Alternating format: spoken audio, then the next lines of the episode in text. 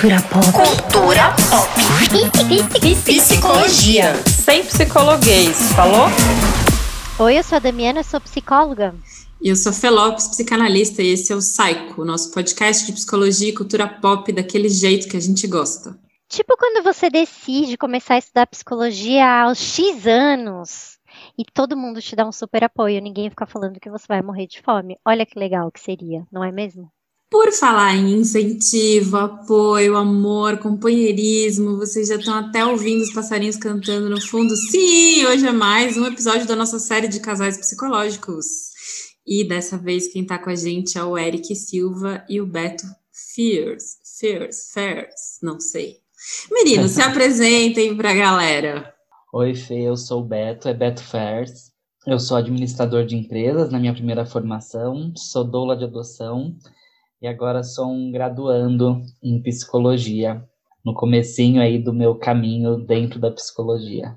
E eu sou o Eric Silva, sou psicólogo formado aí há 10 anos, mas né, passei por um período grande em RH e faz dois anos que fiz a transição para a carreira clínica. Estou amando essa, essa nova fase por tudo que, que eu tenho aprendido e pela por ter pescado mais um para nossa aldeia. Ai, conta pra gente como é que vocês se conheceram. A gente se conheceu numa balada. Dizem que amor de balada não vinga, né? A gente tá querendo matar o dono da balada até hoje. Isso faz 13 anos, foi em 2008. É, no dia que a gente se conheceu, a gente vinha, o Eric vinha de um relacionamento de bem pouco tempo, mas um relacionamento longo, né, de três, Três anos. anos. E eu vinha de seis meses que eu tinha terminado um outro relacionamento, mas também bastante infeliz. E sabe quando você não tem muita projeção, você sai falando, ah, hoje eu não quero pegar ninguém, e aí tô há 13 anos pegando, e o Eric também tá há 13 anos pegando alguém. E foi, acho que, desde o primeiro dia, né? É, É, A gente meio que já saiu namorandinho de lá, né? Vocês já casaram na Ah, balada, é sim. isso? Foi Tipo na assim? balada que vocês casaram. É, foi quase isso. Eu falei pro Eric, ele falou, na verdade a gente se conheceu, e aí eu falei, ó, se você quiser ficar com outros caras, vai lá.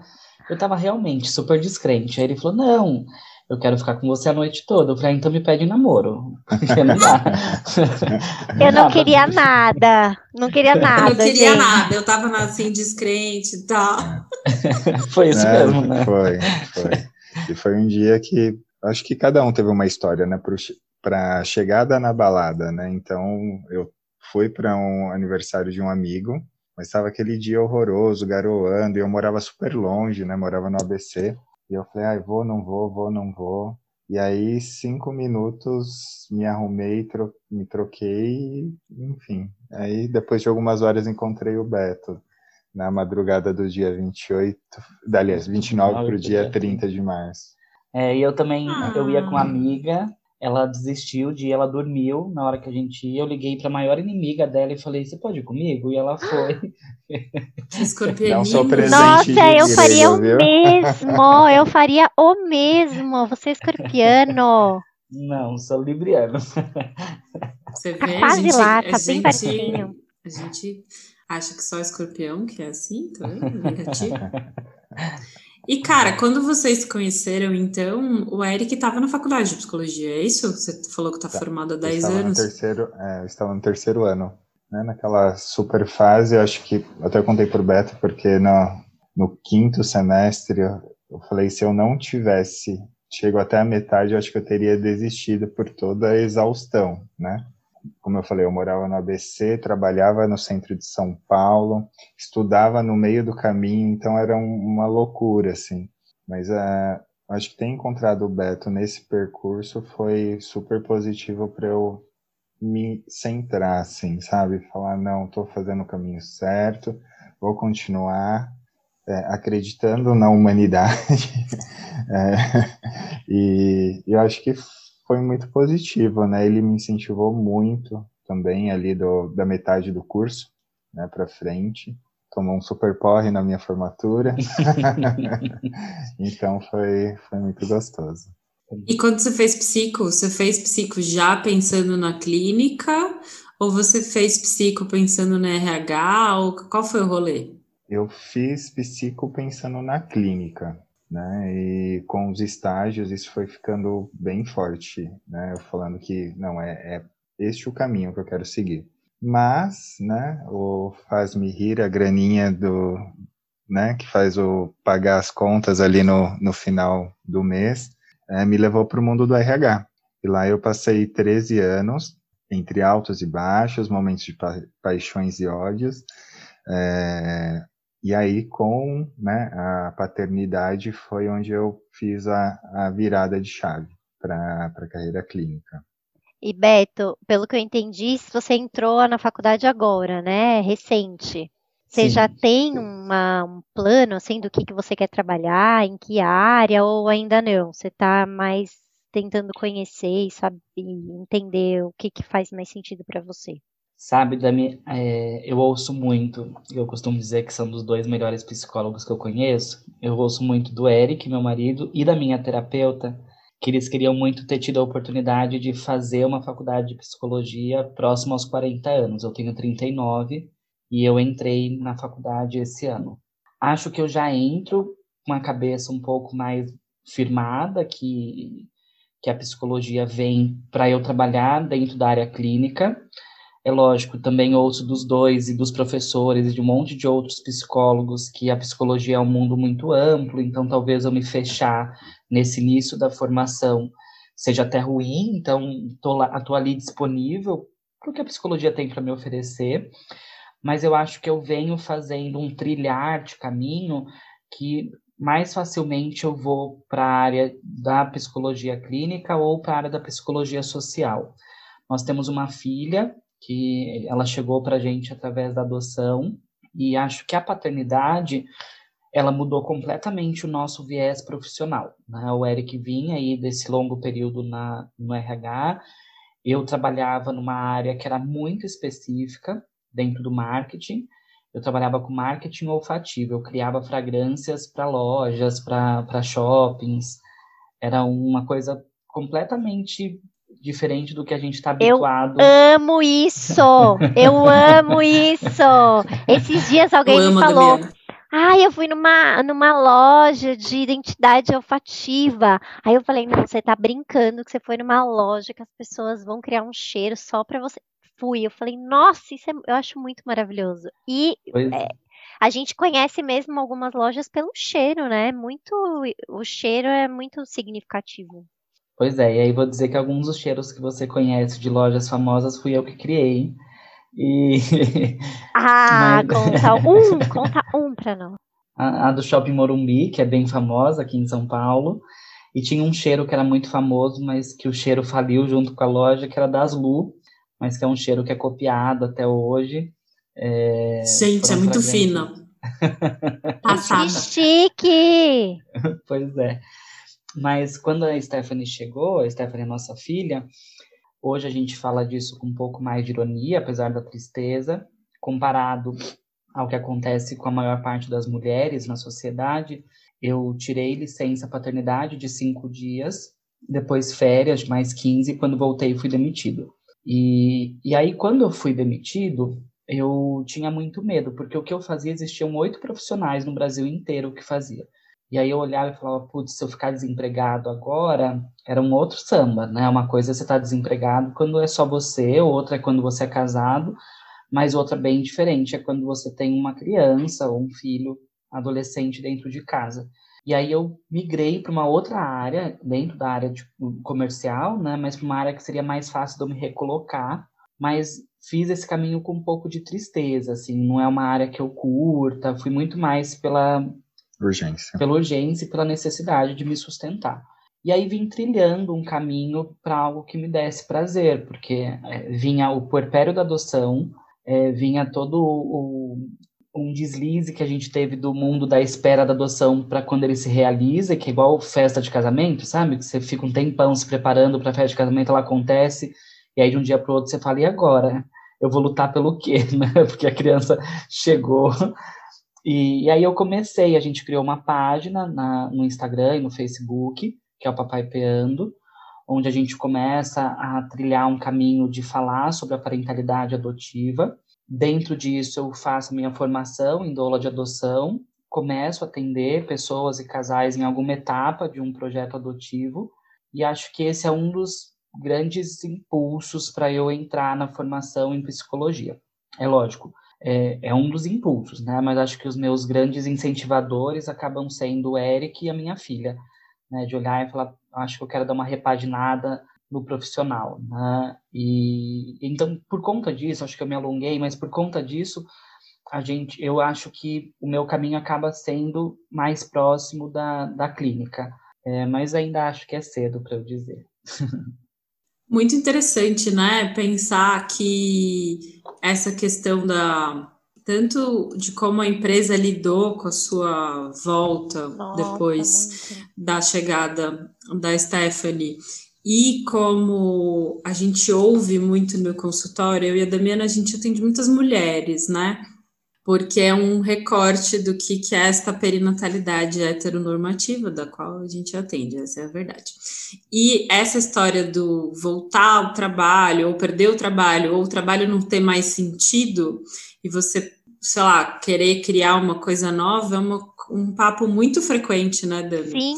E que dificilmente chegam homens falando disso pra gente, assim. Muito difícil. Nossa, não em crise com o trampo, né? Sim.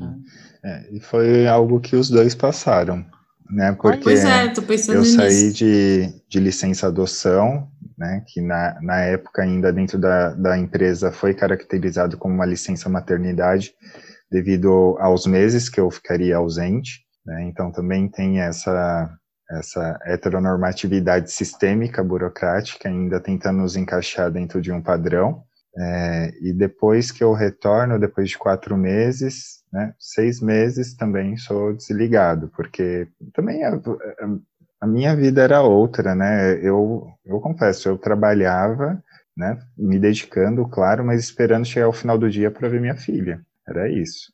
Essa necessidade também de fazer essa transição de carreira veio muito por conta de ter uma outra gestão sobre o meu trabalho, né? Não estar ali alçado dentro de, um, de uma caixa que eu preciso cumprir um horário de X a X horário, e às vezes está conectado com coisas que não tem a ver com os valores que eu carrego, com o que eu acredito. Então veio muito nessa necessidade também. Né? Eu costumo dizer que eu acho que foi a, a, demissão mais feliz da minha vida, porque fez eu virar totalmente a minha carreira. Foi difícil no começo, então uhum. aquela né, começar a atender por convênio, que a gente sabe que é super complicado na questão de remuneração, mas em um ano eu consegui começar a viver da psicologia, da clínica, junto com a pandemia, né? Então foram, foram rápido, algumas né? turbulências, né? né? Mas que foi super positivo. Muito claro. trabalho, muita dedicação, deu tudo certo. Conta, essa, essa experiência de vocês da chegada é Stephanie, Stephanie? Isso. Da Stephanie, é, que trouxe esse puerpério. Fala um pouco pra gente desse puerpério. Não é que a gente tenha interesse nisso, não é porque a gente vai passar por isso em breve, mas é só pra, tipo, ter aqui a pauta. Não que a gente tá na fila, não, a gente nem tá gestante. Não.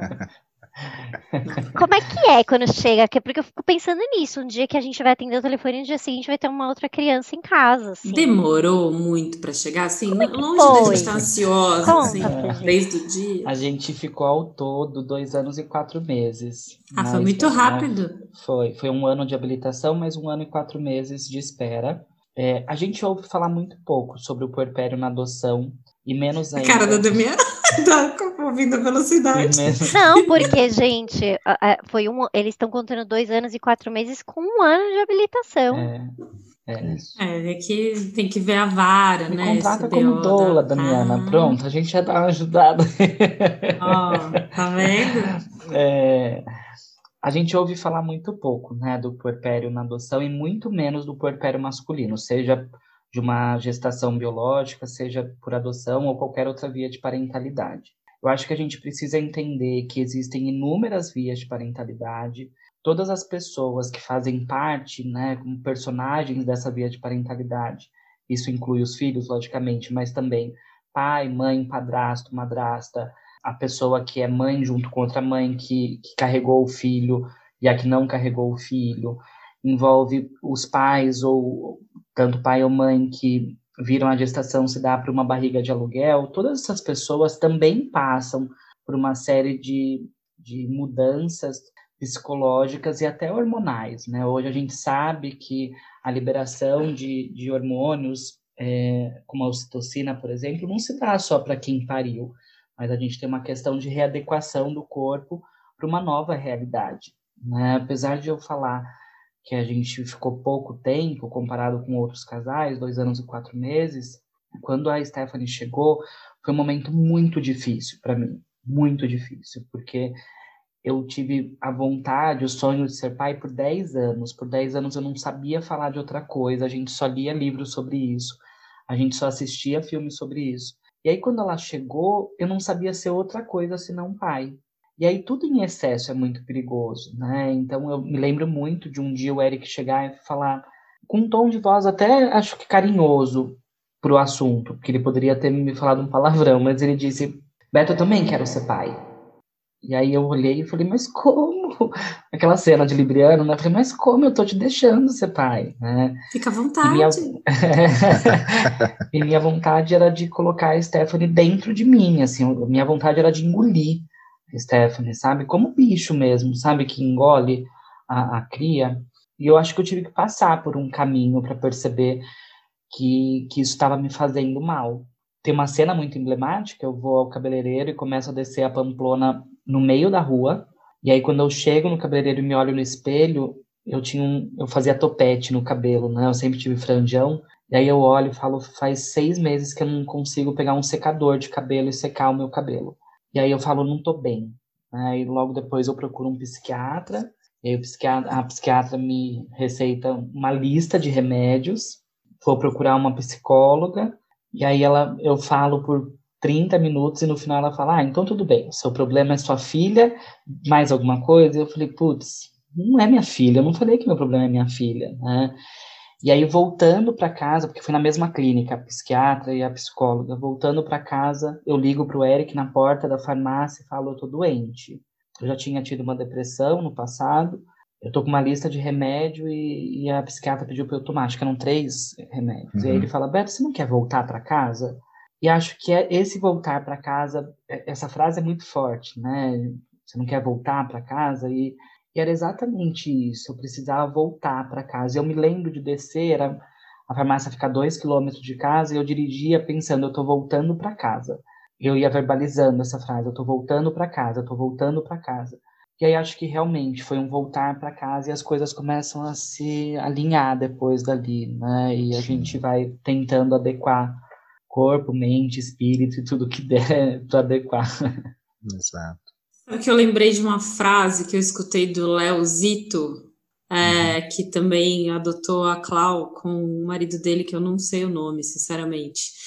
Que ele, a primeira roda que teve de adoção com as meninas, com a Maíra e com a Mari, ele foi e aí na saída uhum. ele tava batendo, falando assim, papo de corredor, assim, disso, de que não se fala do porpério do homem e do homem gay na adoção, e que ele falava: meus amigos sumiram, não tem ninguém para sair uhum. comigo, tal. E aí eu saí pensando, nossa, cara, é uma fala que muitas vezes a gente, mulher em relacionamentos heteronormativos, assim, fala do tipo, nossa, as amigas todas sumiram, não tenho mais com quem trocar, porque só agora eu só falo de neném e ninguém quer conversar comigo, principalmente quando você é a primeira pessoa a ter filho e tal. Tipo, você reformula toda a sua rede de amigos. Eu ouvi ele falando, eu nunca tinha pensado nisso, assim, foi muito é, uhum. emblemática essa cena, assim, para mim, de pensar, nossa, tem um puerpério que eu desconheço.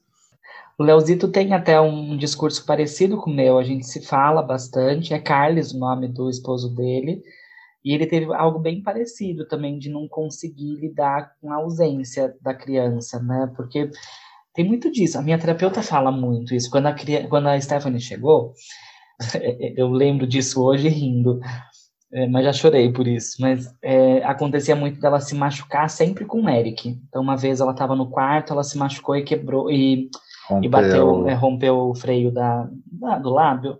A gente teve que correr para o médico. Depois de um tempo, ela pulando no sofá, caiu de cabeça no chão. E um dia o Eric chegou em mim e falou: Nossa, por que, que essas coisas só acontecem comigo?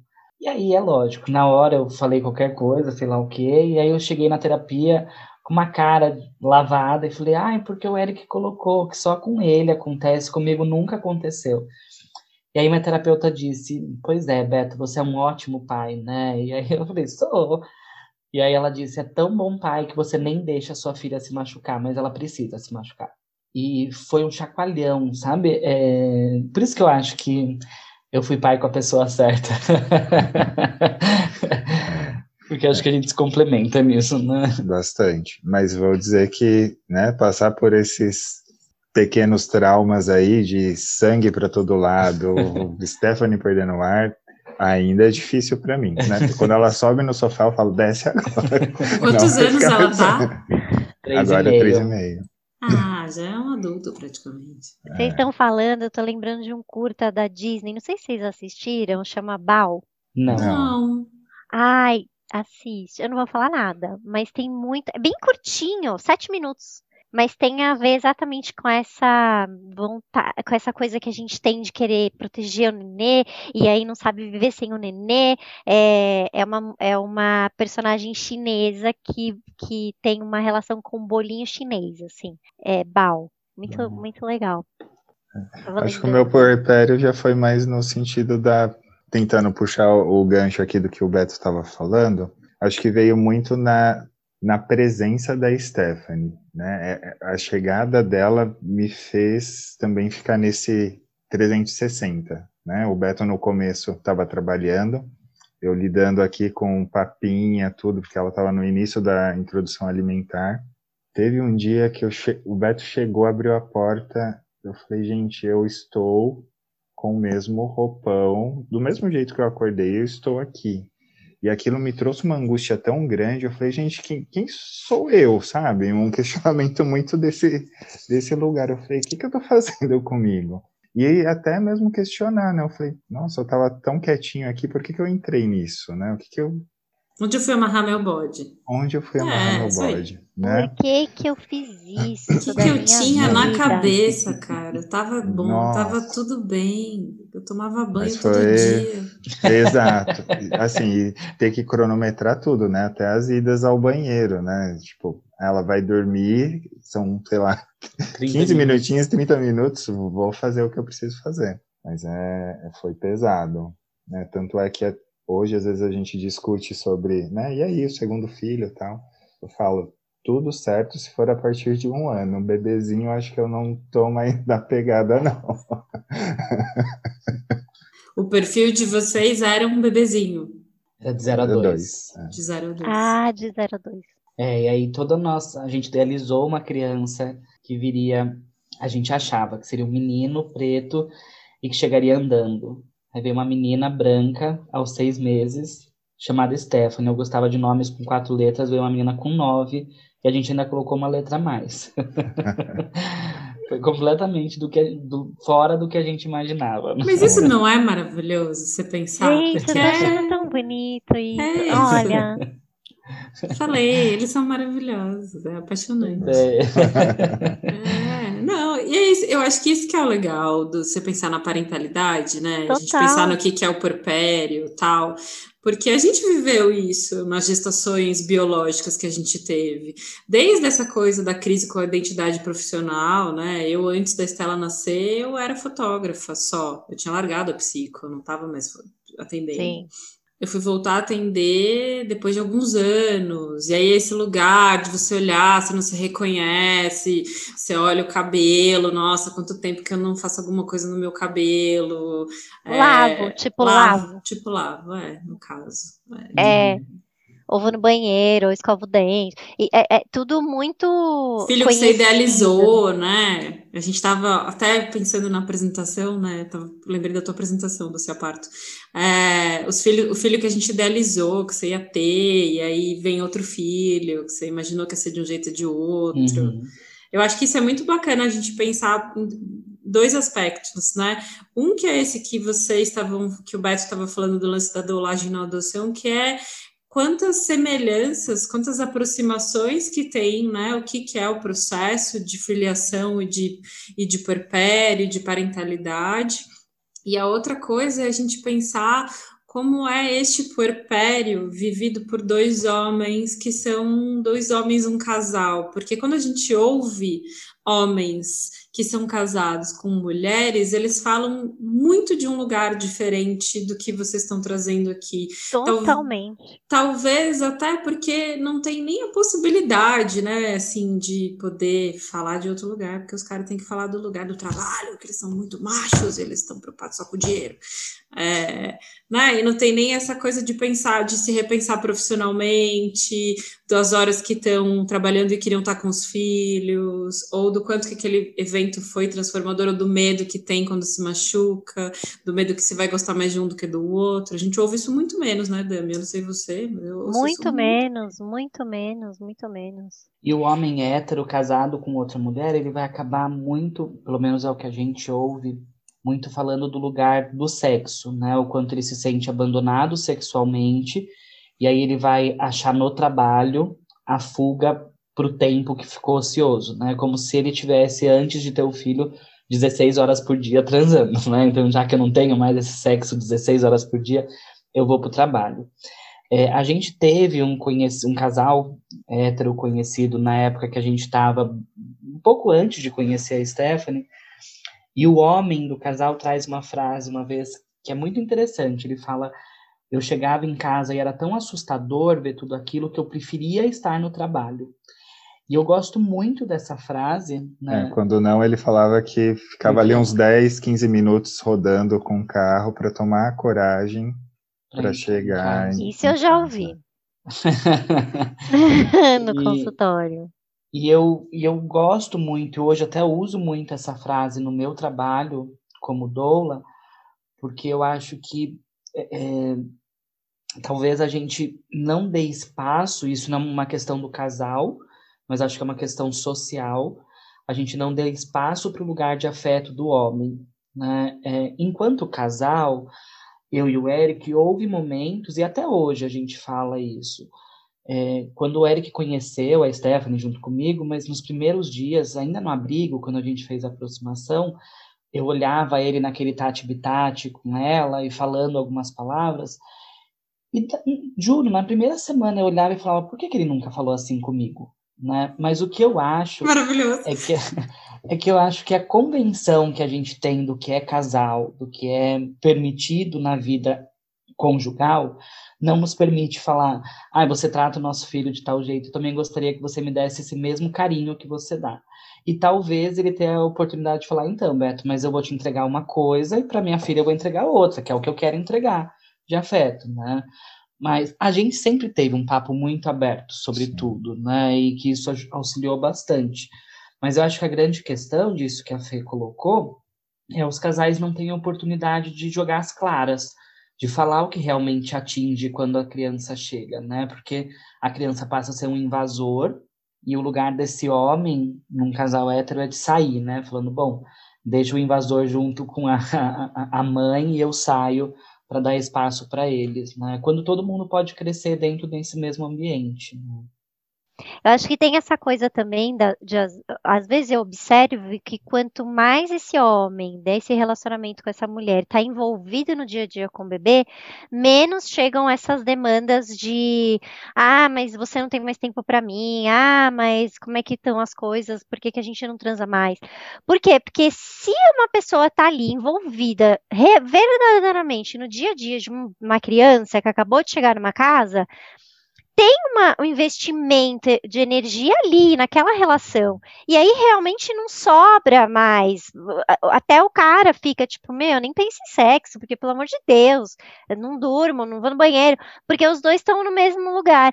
O que eu percebo nesse descompasso é que às vezes tem algum, alguns homens que ainda estão naquele lugar meio infantilizado, do tipo, ah, mas mesmo assim ela deveria olhar para mim, ah, mas mesmo assim que é um ranço, né? Daquele, ai, mas deixa ele fazer de qualquer jeito porque ele é homem, né? Ah, mas tudo bem porque ele é homem, né? Meio infantilizado, assim, e aí o cara embarca nessa.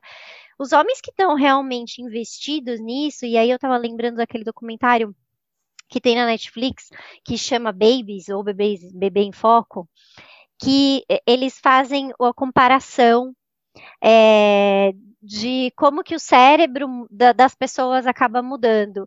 E num casal de dois homens, as mesmas áreas são ativadas, porque os dois estão investidos no mesmo jeito no cuidado, que é muito interessante, assim, se a gente for pensar que não é uma questão que é só no cérebro da mulher que isso se desenvolve, porque até então eles achavam que era só no cérebro da mulher. E aí, quando eles começam a investigar dois homens que adotam uma criança e que a criança chega ali na casa, as mesmas áreas se ativam. Por quê? Porque eles estão disponíveis ali para aquele cuidado, que é aquela área do, da atenção, do sono ficar mais leve, de, de de estar com a criança assim que a criança demanda, é, que eu achei super interessante, porque aí vai tirando essas ideias que a gente tem ainda muito cristalizadas de achar que, ah, é porque é mulher, ah, porque é homem, que eu acho que isso já foi, né? Total. E, e é engraçado, Dami, que as pessoas ainda sentem a necessidade de nos colocar nessas caixinhas, né? Uhum. Então é sempre um dos dois tem que fazer o papel da mãe é, um dos dois é mais corajoso, um dos dois é mais cuidadoso, um dos dois. E é entre a gente, é, a gente faz questão de que os dois saibam fazer tudo. Não que os dois tenham que fazer o tempo todo, mas os dois sabem fazer tudo de casa e com ela. Minto, o Eric sabe usar furadeira e eu não sei. A única coisa de casa que eu acho que eu não sei é usar furadeira porque eu morro de medo. O resto a gente sabe fazer tudo. Né? O mais legal disso tudo é que quando a gente é, tem essa ciência, né, a gente consegue saber fazer tudo, a criança tira proveito disso, né? A Stephanie tem momentos que ela quer dormir comigo, tem momentos que ela quer dormir com o Eric, tem momentos que ela quer brincar com um, tem momentos que ela quer brincar com o outro. E aí se torna mais amplo, né? Quando você permite que a criança possa escolher de quem vem esse cuidado e ela sabe que vem de um jeito diferente, né? Nós somos, a gente faz muita questão de falar isso, somos dois pais, mas não somos dois pais iguais. Não somos a mesma pessoa, né? Porque não. senão fica uma coisa e você sabe que eu te escuto e fico, fico pensando que a gente tem uma ideia de que porque tem um pai e uma mãe, essas funções são estáticas. Então, porque quando você falou desse cara que fica dando rolê para não chegar, eu pensei, eu sou um pai hétero. Várias vezes. Eu fico lá no carro vendo o WhatsApp, assim, dando uma demoradinha. Mas aqui em casa eu sou muito um pai hétero, realmente. Dos anos 80, muitas vezes. É, e, e que é isso, que como se a gente não tivesse a possibilidade de fluir entre as funções, né? Porque é isso, eu não sou só cuidado, só delicadeza, só muitas vezes meu marido é muito mais isso do que eu, e tem outros momentos que, que senão a gente também está encaixotado, né? E aí o que a gente o que a gente encontra do sofrimento para quem para a gente que atende perinatalidade é muito desse encaixotamento de que você tem que ser deste jeito. Então, ser mãe é assim, ser pai é assim. Aí você não tem nem a chance de pensar se você quer ser o pai que vai estar é, tá super presente o tempo inteiro, vai largar o trampo, vai ser quem vai cuidar da criança nos primeiros dois anos de vida, porque isso é muito importante para você. E a outra não consegue, a, a mulher não consegue nem pensar se ela não quer, ela quer voltar a trabalhar com cinco dias, não está suportando o choro daquela criança, ela é muito melhor mãe quando ela não está é, tipo, como se a gente essas funções fossem dadas biologicamente e estáticas, né? É, não que a gente flui nelas, assim, né? A gente, uhum. cada momento é isso. Eu também não sei usar furadeira, mas é, a gente troca o que a gente, os dois fazem, né? Acho que quando uhum. vocês vão uhum. falando isso, isso fica muito claro, assim. Só ia falar que eu acho que é, que é isso que faz com que a nossa relação, a nossa família funcione de uma forma mais fluida, porque a gente se permite estar nesses lugares, né? Não necessariamente no lugar que muitas vezes a sociedade quer nos pôr, né? De ter que é, encaixar alguém na, numa figura feminina, mas para gente, aqui na dinâmica, né? Hora nós estamos, estamos brincando com a Stephanie de maquiagem, pintar unha, de dançar, de explorar outras coisas que muitas vezes eu não vejo os pais, principalmente de meninas, se colocarem nesse lugar de acesso, né, de explorar esse, esse universo feminino. É, e eu acho que quando a gente não se dá essa oportunidade, né, como a gente minimamente vai cuidar desse outro, desse corpo, né, que era algo que a gente pensava muito logo que a Stephanie chegou, né, e aí, né, tem um, uma vagina agora aqui entre a gente, como funciona? Né? Então, lá na pediatra, ela, foi até um médico, na verdade, que nos ensinou ali da equipe, ele falou, olha, para fazer a limpeza, você vai fazer assim, assado, porque é um universo extremamente desconhecido para gente, né, enquanto homens. É, não, não é o corpo que a gente habita, mas é um, um corpo que agora a gente precisa entender como ele funciona, qual é o funcionamento, né? O que, que é o que, que é saudável para esse corpo. Eu acho que foi uma das grandes mudanças no olhar, né? Porque eu acho que independente da nossa sexualidade, nós somos também criados dentro de um é, de um sistema heteronormativo, né? A gente tem também aqui as nossas sombrinhas, né? Desse às vezes desse desse macho aí. É algo que a gente a todo momento agora está mais atento se desconstruindo para muitas coisas. Acho que era isso que eu queria só complementar aqui dessa visão sobre a mulher. Ai, gente, vocês brigam? Opa! Opa. Putz, grila! Ai, as brigas duram quatro, cinco horas, porque imagina, duas pessoas que falam tanto assim, não tem pão brigando. Mas como é que é brigar psicó entre psicólogos, assim, a briga é diferente? tipo, manda outro pra terapia? É. É. Às vezes é, surge frases dessa, ó, isso é importante você levar lá para sua porque não é sobre mim, né? Ultimamente essa é a minha frase. O que você tá falando não é sobre mim.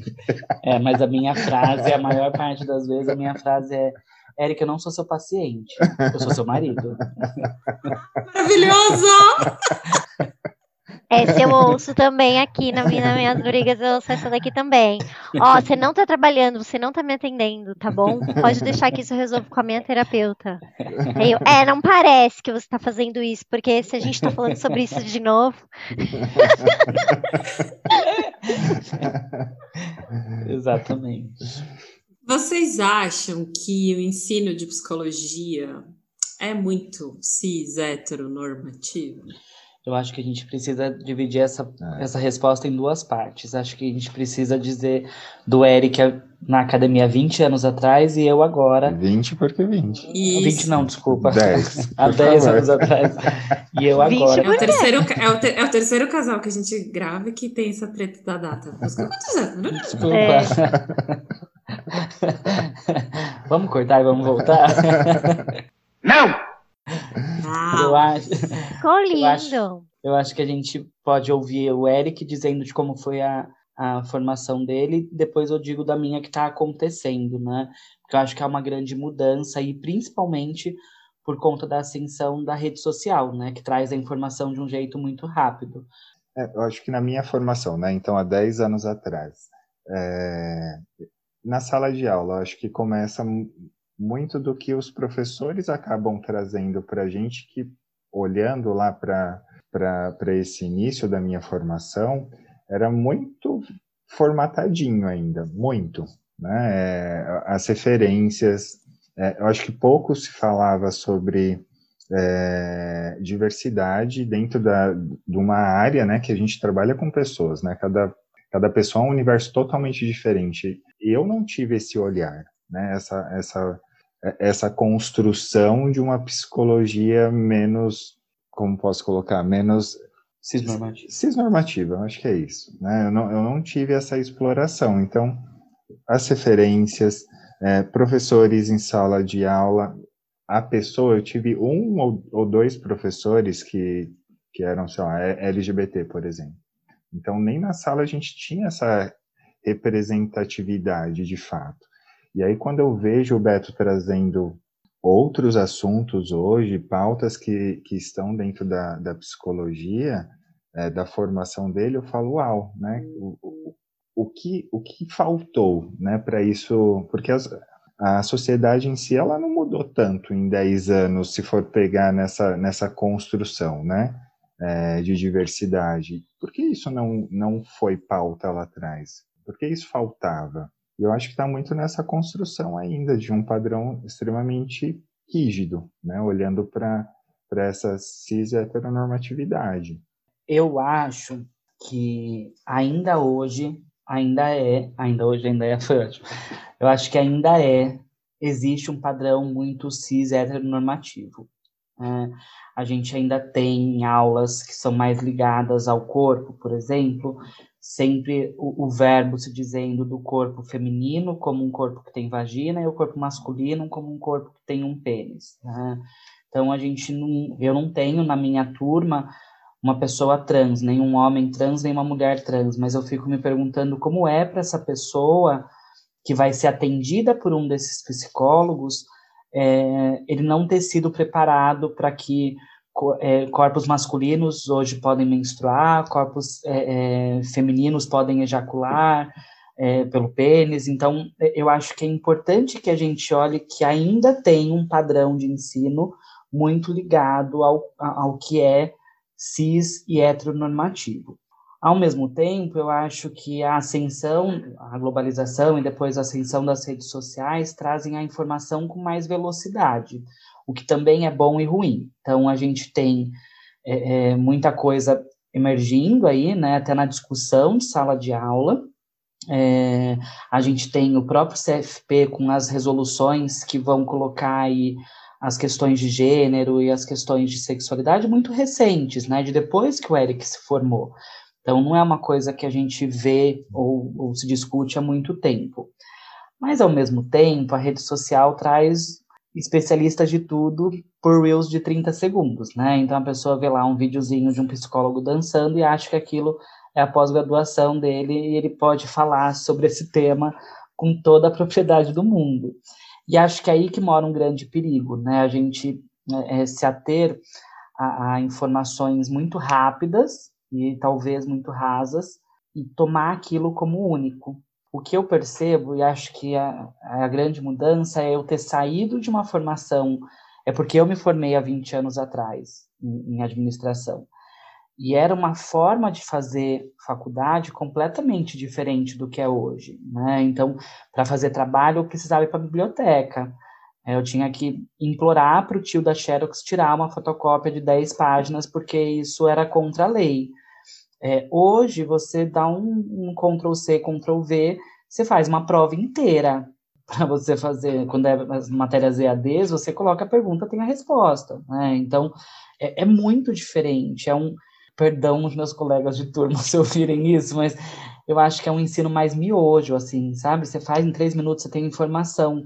E era muito diferente do que eu tinha lá atrás. Né? Então, eu me assusto um pouco com isso.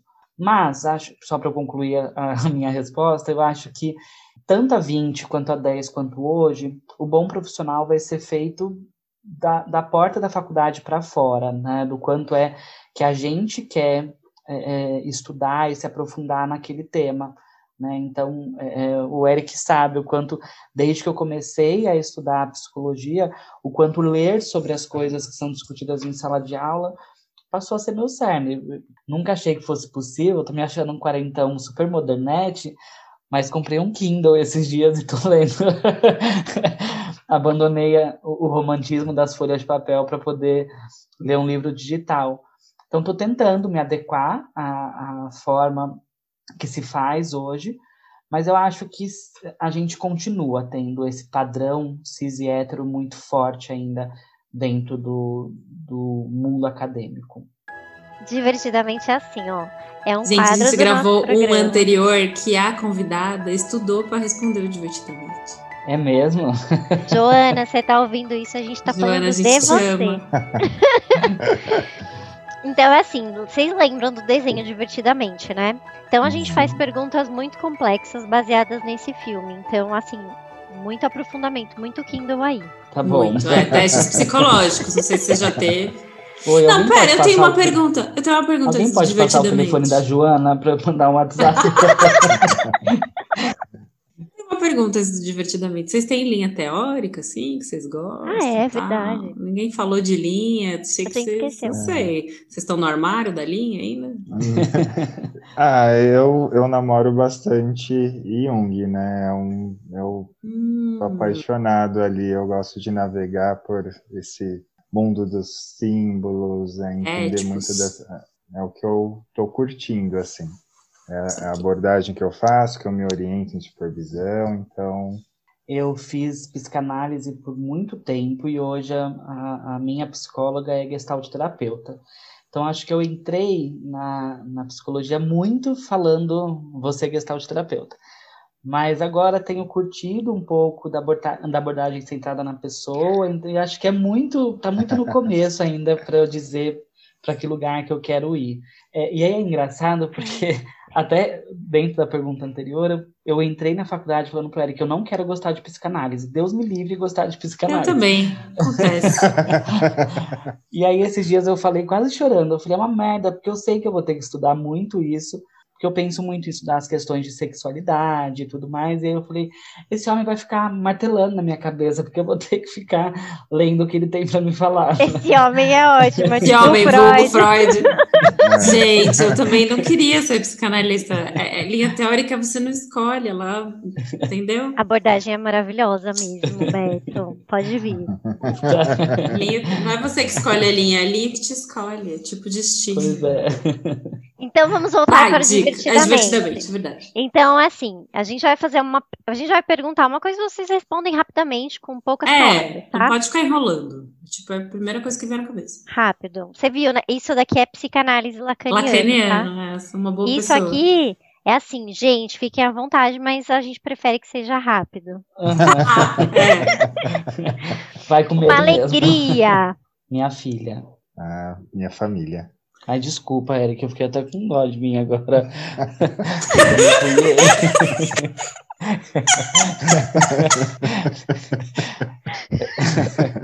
Ai, que vergonha. É, Complementou, complementou, Complementou, gente, tá tudo bem, tá tudo bem. Uma raiva. Eu acho melhor vocês responderem ao mesmo tempo. Uma, uma raiva, uma raiva, uma raiva. Bolsonaro. Ai, o governo atual também. Maravilha. Faz O parte do. medo. O medo. Acho que é sempre um medo que me invade é de algo acontecer com a minha filha, alguma doença. Eu acho que isso é um medo. Eu vou responder de um jeito um pouco egoísta, mas eu acho que a resposta me vem à mente agora. Eu tenho tido muito medo de não ser suficientemente bom. Em três pontinhos, sabe? Suficientemente bom em tudo que eu faço. Porque a vida vai ficando tão corrida e acho que a pandemia trouxe isso. Parece que a gente faz tudo 70% e não consegue concluir nada, né? A máscara atrapalha, o, a- a- o impedimento de ir aos lugares atrapalha, e acho que eu tenho vivido isso, assim, um medo de não ser suficientemente bom no que eu faço. Um nojo. O Bolsonaro também? Digno. Achei digno. Nojo. Pode ser um nojinho, assim. Pode ser um nojinho. Já chegaram nessa fase? Ai, nojo, eu, ai, eu acho que eu vou falar. É golfo de neném. Nossa, isso pra mim no começo com a Stephanie era difícil. É, é um nojo. É um nojo, digno. É um nojo. Você fica fedendo aquele golfo de neném o dia inteiro. É, é desesperador. Azedo. É. Então, gente, eu sou uma pessoa que trabalhou com marketing olfativo, eu acho esse cheiro maravilhoso. É, Não, não é possível, uma- Beto. Eu, eu tenho memórias ótimas com o golfo da Stephanie, inclusive. Eu me reconheci pai por causa de uma golfada. Não. Não, não é possível.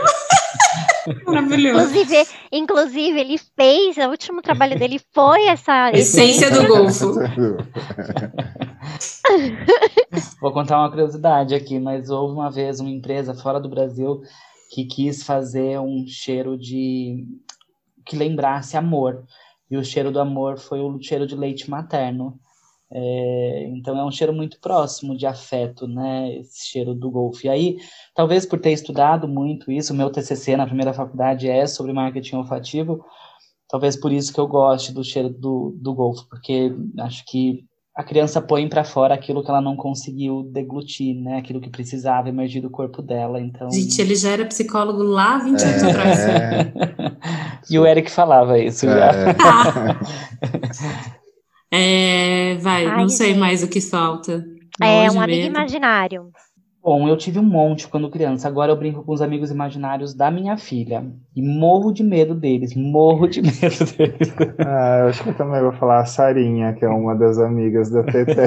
Sarinha. Então, Sarinha, vamos ao parquinho, eu tenho que balançar ela, mas a Sarinha não pode parar também. Então, tem que ficar É, revezando. gente, dá um pouco de medo, vamos falar a verdade. Dá muito medo, Muito gente. Não, Dá um dia eu muito. tive que sair da- é, de mãos dadas aqui de casa com ela e com a Sarinha para ir pro parque.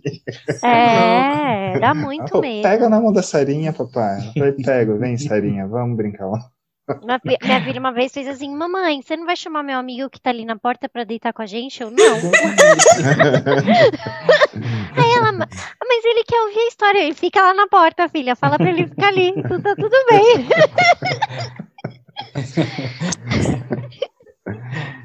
Uma memória base, a memória mais antiga que vocês têm da vida de vocês separados, né? Assim, crianças, no caso. Para mim, a memória mais antiga são os natais na casa da minha avó, que ela morava no litoral, então ia a família inteira, aquela monte de primo, tios. Acho que isso, nossa, vem tanto num lugar de afeto, de, de saciedade, né? Porque aquela mesa posta, bonita, cheia de comida, era uma maravilha. E praia, né? Não queria mais nada. Eu acho que eu vou falar e vou chorar, porque aconteceu algo bem recente que lembrou dessa memória. Mas a memória mais antiga que eu tenho é de uma vez ir numa festinha na escola e minha irmã falou: ah, você traz suspiro pra mim? E aí eu fiz uma briga na escola porque a professora achou bonitinho e ela quis me dar uma bandejinha cheia de comidas. E eu chorava dizendo que eu só queria levar suspiro, que era a única coisa que ela tinha pedido. E aí, semana passada, a Stephanie teve uma festinha na escola e ela também não quis comer nada porque ela quis trazer para comer com a gente em casa. E aí isso reverberou com muita força para mim, assim, do quanto a gente é parecido, apesar de todas as intempéries do, do destino, quanto a gente tem um jeito parecido de lidar com as coisas. Ai, fofo. Vocês são muito fofos, não tem condição. Para! Dicas. Que rufem os tambores, porque está entrando no ar o quadro. Dicas e cartas dos ouvintes. Ah, acho que a dica que eu queria deixar aqui é de um livro, que eu acho que principalmente para os homens vale muito a pena ler. Não é uma literatura difícil e eu acho que traz vários insights que é sobre a, sombra, sob a sombra de Saturno, é, do James Hollis. Então, acho que vale muito a pena que ele vai fazendo um, sabe aquele cara que pega na sua mão e fala, olha, vamos olhar para todas as suas feridas, você vai entender aqui um passo a passo, mas no final você vai ter algumas possibilidades para buscar a sua cura. Então, acho que fica, fica essa minha dica. É, eu acho que a dica que eu vou dar já deve ter passado por aqui diversas vezes, mas eu não vou conseguir dar outra, que é Longe da Árvore, o livro, que é um livro que para mim acaba sendo um livro muito de trabalho, por conta da questão da parentalidade, mas é um livro também que às vezes eu leio e falo, será que ele veio aqui em casa, me ouviu e colocou isso num livro, que é uma bíblia, né, de tão grande que é, porque eu leio as páginas e, e me apaixono pela forma como eu penso, parecido. Que pretensão a minha de achar que eu sou parecido com, com ele. Aí, Anderson. Não. Mas eu acho, Beto, eu entendo o que você está dizendo. É um, é um jeito acessível dele escrever, né? A É. gente entende o que ele quer dizer, né? Então a gente sente próximo mesmo. É, exatamente. E acho que é. Não consigo. Toda vez que me pedem uma dica de livro, é esse que vem à cabeça, porque para mim é muito forte. A minha dica é o episódio do Mamilo sobre adoção que eles participaram, porque eles não estão fazendo o jabá deles. Então eu vou fazer. A minha dica Verdade. é o episódio muito fofo de adoção que eles participaram. E para quem quiser saber mais sobre adoção, eu acho que é um episódio bem didático, assim, aborda vários momentos, você chora com o episódio, você ri com o episódio, é bem legal. E pensando em psico, tem um perfil no Instagram que eu gosto muito, que inclusive já fica aqui a dica, eu tô chavecando esse cara para ele vir aqui, mas ele não tá me dando bola. Miranda, você podia me dar bola? Que é o Psiquiatrans, é, Uhum. que é um psiquiatra que fala muito sobre a questão trans e fala de um jeito super acessível, é divertido, vai contando um pouco da vivência dele mesmo e tal, e é isso. Mas ele não tá me dando muita bola. Mas enfim, fica aí, Miranda. Quando você quiser vir, tá convidado. Tá convidado. Todo mundo que não tá dando bola pra gente tá convidado. Ele me responde, mas ele diz assim, tipo, não, vamos combinar, sabe, carioca? Vamos, passa lá em casa. A gente se vê. A gente se falando. vê. Isso, vamos falando. Eu quero indicar o Instagram da Pequena Lu. Vocês conhecem? Ah, adoro. sim, ela é ótima. Gente, eu amo, eu amo esse Instagram. Eu- ela é muito divertida. E além desse, como a gente é psicólogo, todo mundo aqui, eu quero indicar Márcia Sensitiva Memes, que são os memes daquela Márcia Sensitiva. Vocês já viram Márcia Sensitiva? Você nunca viu, Fê? Não, como você Já, nunca me mandou esse, meu Deus? Meu, é muito engraçado. É uma, ela é psicóloga, Eric? Sabe que eu não sei. Eu não sei, ela Eu é não meio. sei. Eu acho. Não! Se for. A pessoa fica zoando, assim, eles põem É. no vídeo e falam assim, imagina uma psicóloga dessa, então ela fala assim, você tem uma amiga falsa? Manda pastar.